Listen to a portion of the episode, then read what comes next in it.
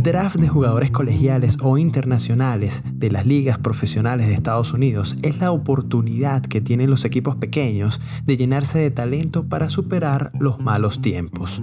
Pero en ocasiones el sistema favorece equipos que están en posición de competir. Tal vez el caso más sonado ocurrió en 1997 con los Spurs. Bienvenidos a Aficionados Aquí Podcast, un espacio para contar historias del deporte que forma parte de Aficionados Sport Club. Yo soy Gustavo Batistela y en este episodio, el número 3, vamos a hablar de las Torres Gemelas de San Antonio. Acompáñame.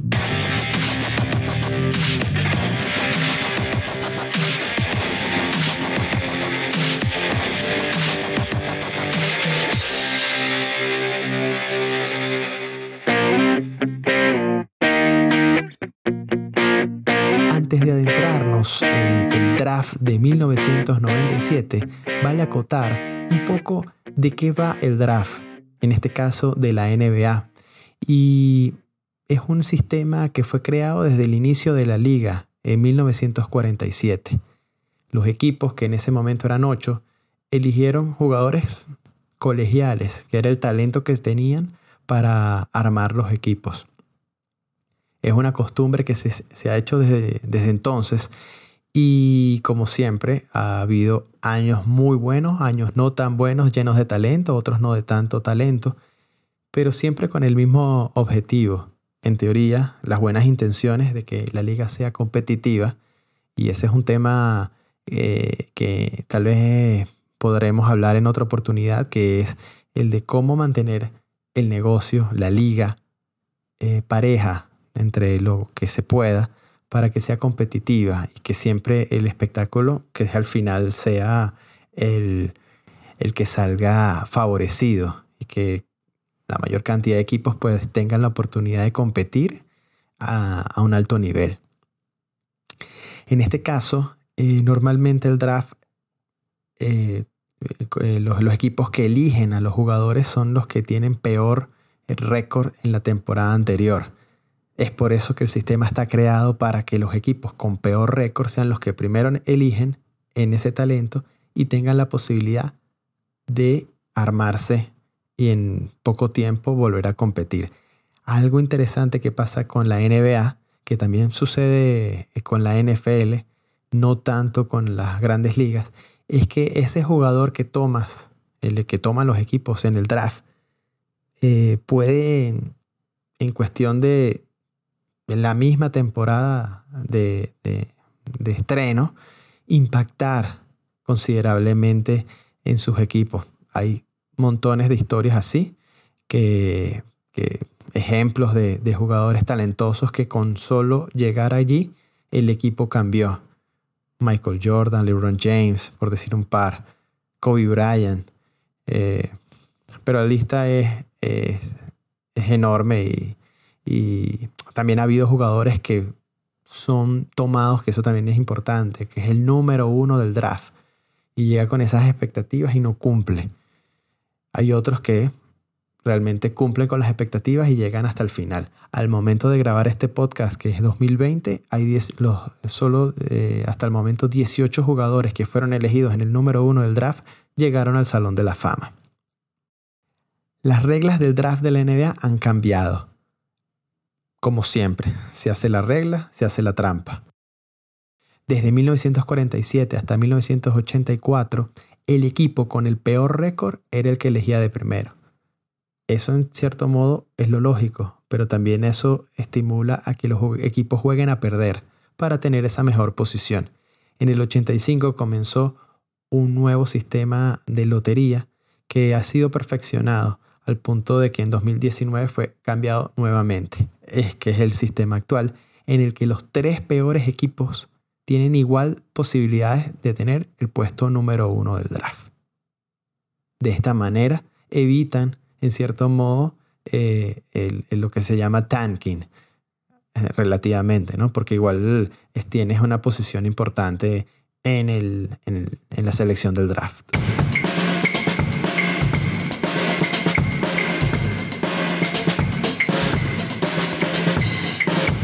Dicho lo dicho, ya es momento de tocar el tema que tocamos en la introducción y es el draft de 1997, un draft que cambió la historia de una franquicia. Y en este caso esta franquicia ya era buena. Tenía una buena etapa en los años 90, que son los San Antonio Spurs, con David Robinson a la cabeza, que había sido eh, escogencia número uno del draft.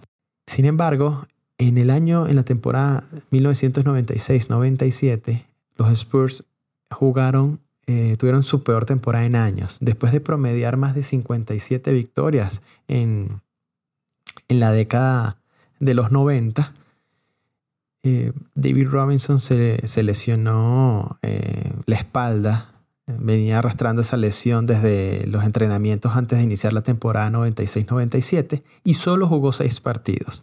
Sean Elliott, que era el segundo mejor jugador del equipo, también jugó menos de la mitad de la temporada por lesión, lo que hizo que al final el equipo jugara eh, inusualmente mal en esos años, apenas ganó 20 partidos y obtuvo el tercer peor récord de la temporada, solo superado por los Vancouver Grizzlies, hoy Memphis Grizzlies, que ganaron 14 y perdieron 68, y los Boston Celtics con 15 y 67. Para ese año, eh, porque por ciertas reglas que Vancouver era un equipo de expansión y hubo un cambio allí, Boston era el equipo que tenía la mejor posibilidad de elegir número, ah, eh, de tener la posición número uno del draft.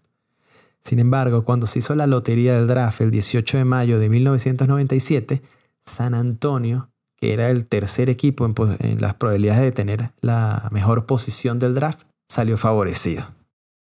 Para el 25 de junio de 1997, cuando se realizó el draft, San Antonio hizo lo que todo el mundo esperaba que iba a hacer, que era elegir a Tim Duncan.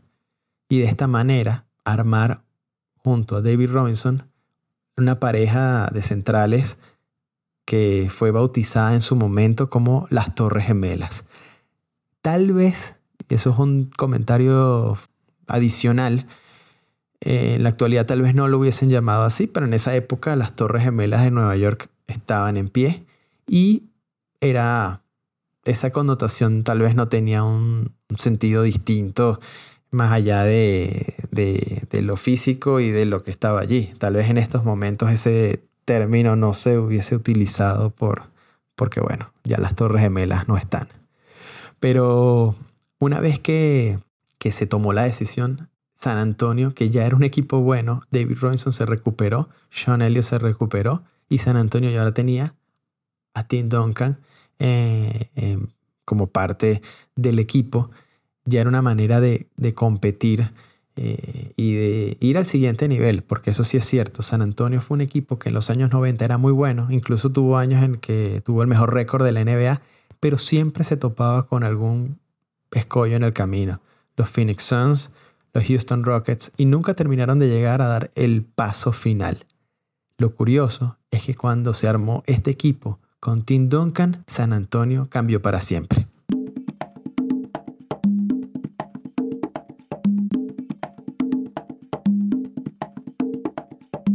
Este equipo de San Antonio tenía en la dirección técnica a Greg Popovich, que además era su gerente general.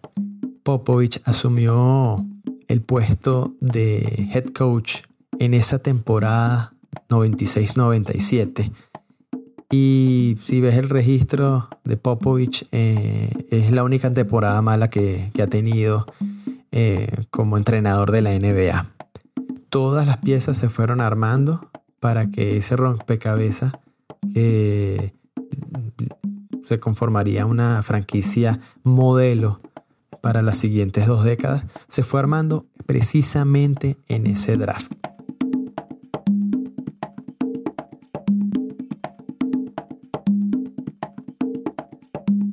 David Robinson fue un centro estrella de los San Antonio Spurs eh, desde 1987, que fue elegido en el número uno del draft.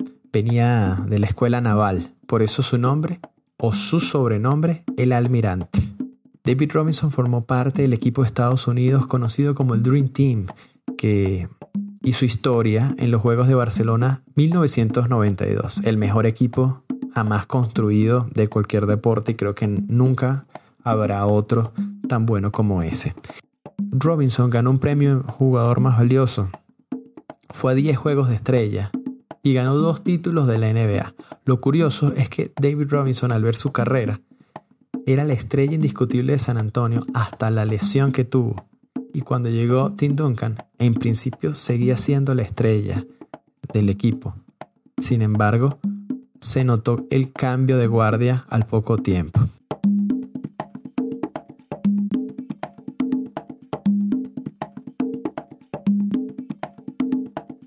Tim Duncan eh, jugador de estadounidense, pero nacido en las Islas Vírgenes Americanas. Eh, estudió en, en Wake Forest y fue el elegido número uno del draft de 1997. Y justamente ese mismo primer año en la NBA se convirtió en el novato del año. Ganó cinco títulos de la NBA, dos premios MVP, tres veces fue más valioso de las finales, fue a 15 juegos de estrella Formó 13 veces parte del equipo All NBA y el equipo de todo defensivo del año. Y al igual que David Robinson, es un miembro del Salón de la Fama.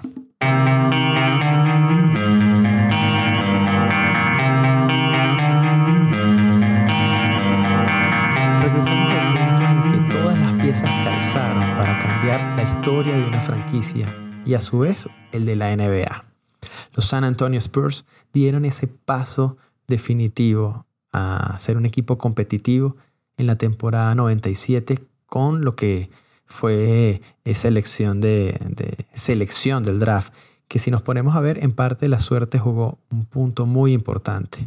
Ese equipo en cancha tenía Ivory Johnson, Vinny del Negro, Sean Elliott, David Robinson y Tim Duncan, con la dirección técnica de Greg Popovich fue la temporada de 1999, la primera temporada post Michael Jordan y los Chicago Bulls, la temporada que fue cortada por la huelga de jugadores que hizo que la temporada no empezara en octubre sino en enero. Fue esa temporada recortada de 50 partidos en la temporada regular en la que San Antonio finalmente ganó su primer título de la NBA. Derrotó a los New York Knicks en cinco partidos. En ese momento, San Antonio, que curiosamente eh, ganó el título dos años exactamente después de que eligieran a Tim Duncan eh, como número uno del draft. El 25 de junio de 1999, San Antonio alzó el título de la NBA. A partir de entonces, esta franquicia en la que el juego colectivo vale más que el de una estrella por encima de las demás, concentraría una larga trayectoria en la que tuvieron hasta 22 temporadas consecutivas yendo a, los playoffs. Y lo curioso, porque uno pudiera decir que es una dinastía, ahí habría que entrar en el dilema, en el, en el debate de qué es una dinastía.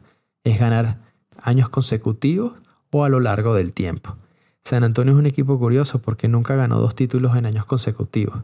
Ganó cinco títulos en esa época, con jugadores como Tim Duncan siempre a la cabeza, ya no con las figuras del antaño. David Robinson estuvo en los primeros dos títulos, más bien después vino como una bisagra que pasó a la nueva generación. Tony Parker, Emmanuel Ginobili eh, formaron parte de la nueva generación de jugadores de San Antonio. Parker llegó en 2001, Ginobili en 2003. Y, después al final, la última etapa, Kawhi Leonard, que llegó en 2011. Con Popovich siempre eh, como el hombre que manejaba el sistema y que sigue manejando el sistema del equipo. San Antonio en todos esos años ganó cinco títulos de la NBA, fue a seis finales. Un equipo que marcó un estilo de juego que en principio causó un poco de... Tal vez no era atractivo, pero al, final eh, se ganó la admiración de, de toda la liga. San Antonio ganó, hasta el momento, pero en esa etapa ganó eh, en 1999, 2003, 2005, 2007 y 2014.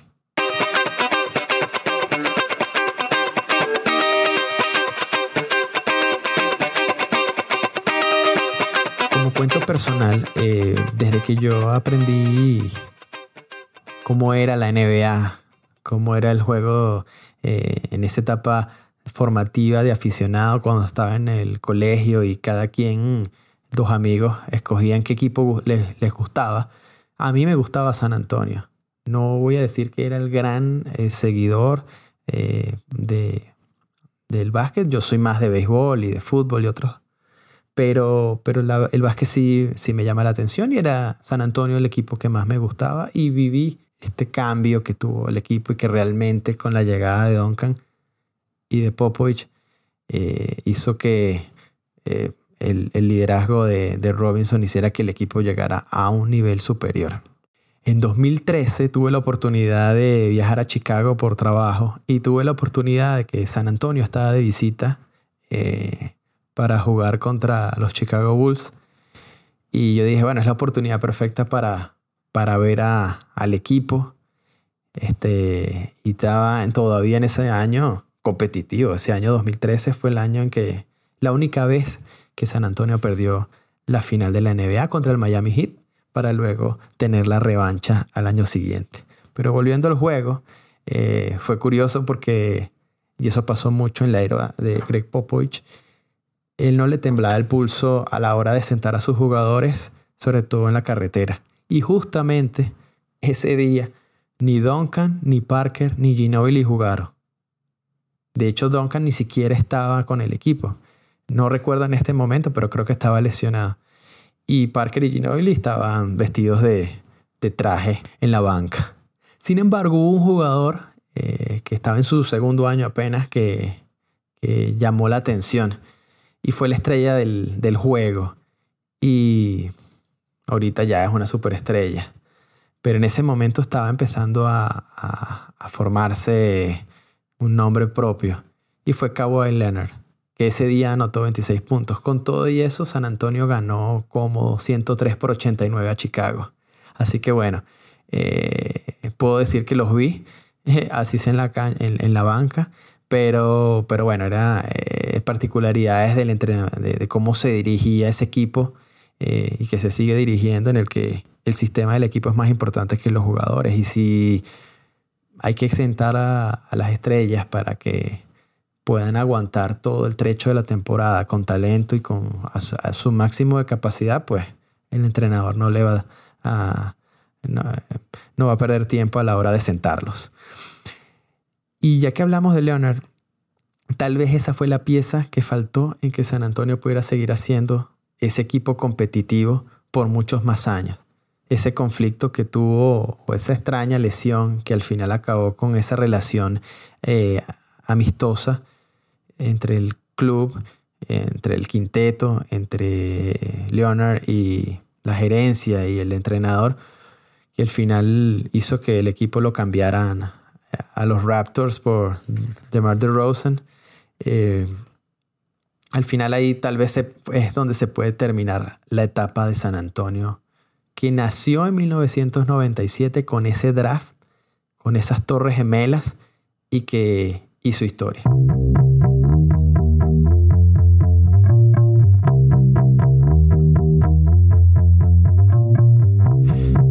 Terminamos este episodio de Aficionados aquí podcast. Espero que haya sido de tu agrado. De ser así, por favor, suscríbete y déjanos un comentario. Eso nos ayudará a conseguir que el podcast llegue a más aficionados al deporte como tú. Te invito a visitar nuestra página web www.aficionadosaquí.com, donde te podrás suscribir a nuestra newsletter para recibir nuestros contenidos. En las redes sociales estamos como arroba aficionados aquí. Hasta la próxima.